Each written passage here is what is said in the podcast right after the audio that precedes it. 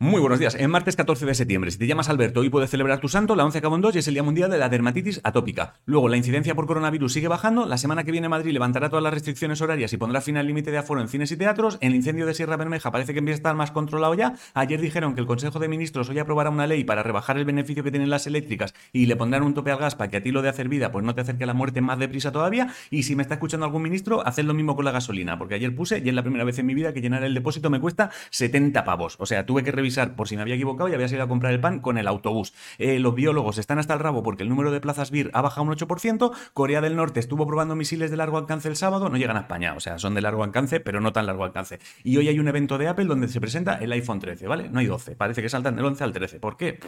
Mierdas de marketing, supongo. En deportes, hoy empieza la Champions. En boxeo, el sábado, Kerman Lejarraga se proclamó campeón de Europa Super Welter. En hockey patines, el Deportivo Liceo ganó la Supercopa de España. En la selección española femenina de rugby, las Leonas, ayer ganaron la Irlanda y eso es bueno porque las acerca al Mundial y, eso. Y el domingo la selección femenina de baloncesto 3x3 se proclamó campeona de Europa. En cultura, en el Thyssen hay una exposición llamada La máquina Magritte que pinta bastante guay. El premio nacional a la mejor traducción se lo ha llevado Elena Cortés Gabaudán por su trabajo haciendo literatura china aquí en España, o sea, traduciéndola. Y si eres fan de Marvel, ayer se estrenó el primer trailer de la peli Ojo de Halcón. En ciencia, hoy podrían descubrir cómo viajar en el tiempo y daría igual, porque tú te quedarías con que unos investigadores están enseñando a unas vacas a ir al baño para reducir la contaminación y que todo sea limpio. O sea, llenamos de mierda el mar y tiramos mascarillas por el suelo por no acercarte a la puta papelera, pero investigamos cómo enseñar a las vacas a cagar en el rincón cuando tú le digas.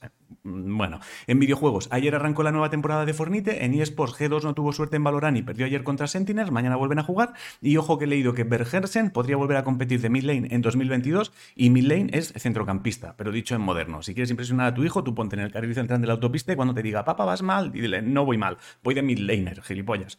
El tiempo, como ayer, pero más. El horóscopo dice que una cosa que pensabas que estaba súper clara, a lo mejor de repente te das cuenta de que no lo estaba tanto. Si no sabes qué comer, hazte una tostada de solomillo con cebolla caramelizada. La respuesta a la adivinanza fue mañana, la de hoy, traca que traca tras la petaca y poco más. Bueno, he leído que un aguacate al día reduce la grasa abdominal, que lo sepas. Y hasta aquí el informativo. Os quiero muchísimo a hacer cosas. Dos segundos, clavadito, os quiero.